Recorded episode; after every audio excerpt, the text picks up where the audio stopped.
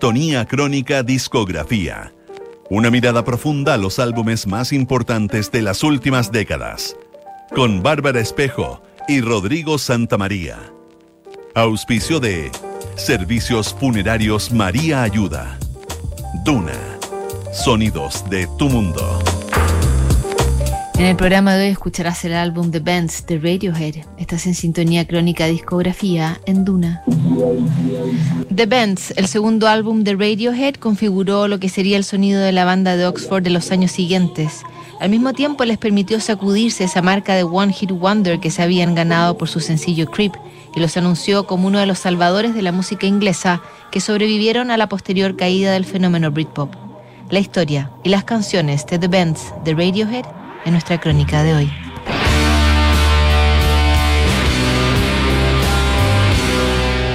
1994 Radiohead ya llevaba casi dos años de gira tras la edición de su debut, Pablo Honey.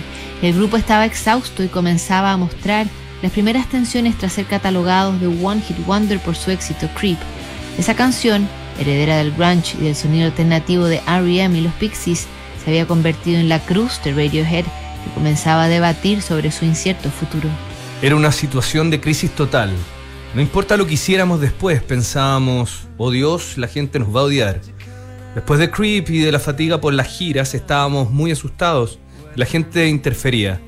Necesitábamos recobrar nuestra libertad creativa. Palabras de Tom York a la revista Billboard.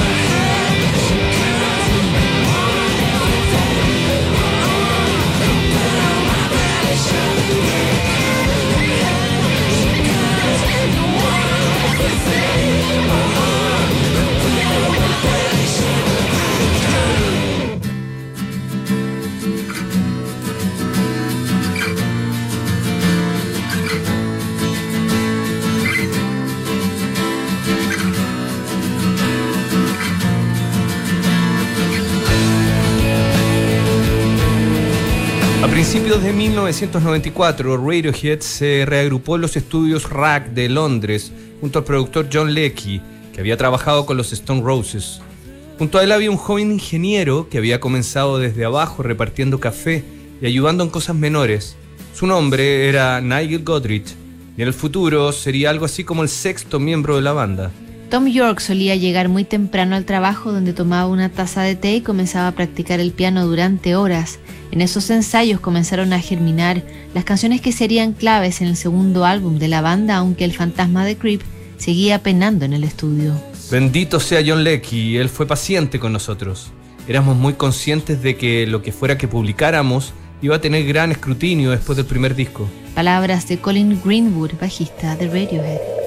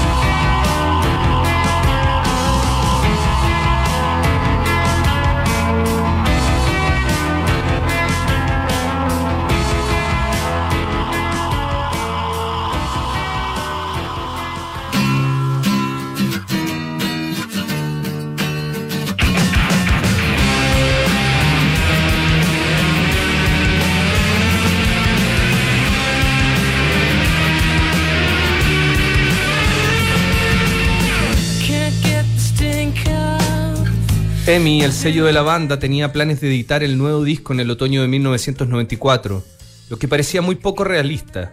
Los miembros de Radiohead sentían la presión de la casa discográfica, pero no querían convertirse en el tipo de bandas que terminan haciendo lo que el sello manda.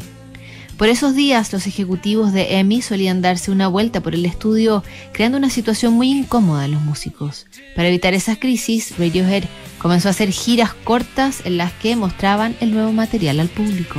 Al final de esas giras el disco ya había tomado forma con canciones como Street Spirit, una composición de York basada en la novela The Famous Road y en el sonido de R.E.M., a quienes telonearon en la gira del disco Monster.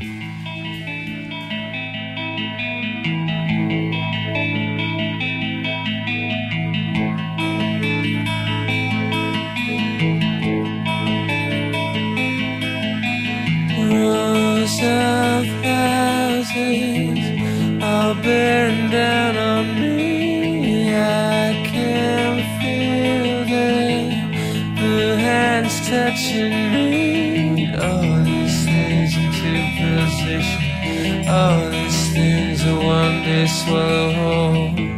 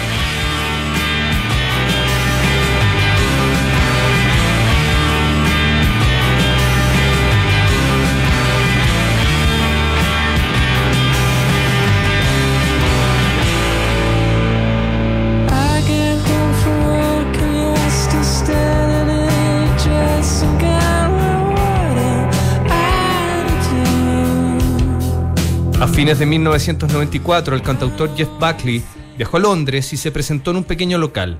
Tom York estaba presente y quedó sorprendido por lo honesto e intenso del show. Buckley lo dejaba todo en el escenario, sin poses ni actuaciones. Esa misma noche, después del recital, Tom York volvió con urgencia al estudio y grabó las voces de Fake Plastic Trees. Después de registrar dos tomas, se quebró y empezó a llorar. Jeff Buckley me dio la confianza para cantar en falsete, declararía el propio York años más tarde. Fake Plastic Trees se transformó en la canción más emblemática del nuevo álbum y demostró que el infame Creep ya estaba quedando atrás en la historia de Radiohead. The green plastic watering can for a fake Chinese rubber plant and a fake plastic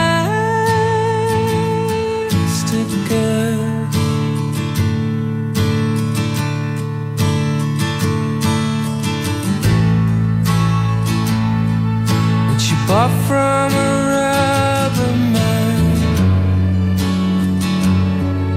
In a time for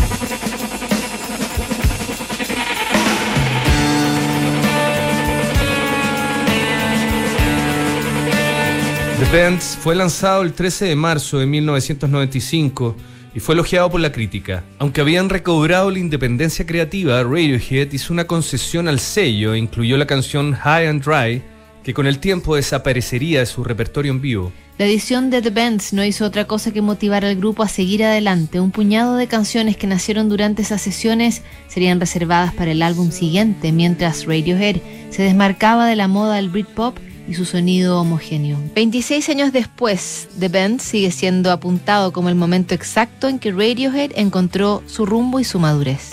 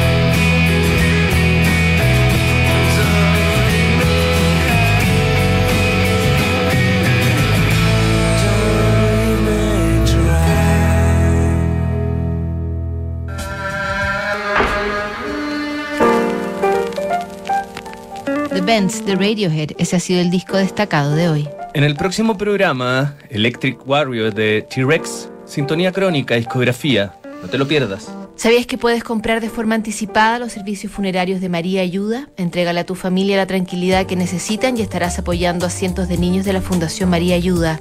Convierte el dolor en un acto de amor. Cotiza y compra en www.funerariamariaayuda.cl. Siguen aquí los sonidos de tu mundo. Estás en Duna 89.7.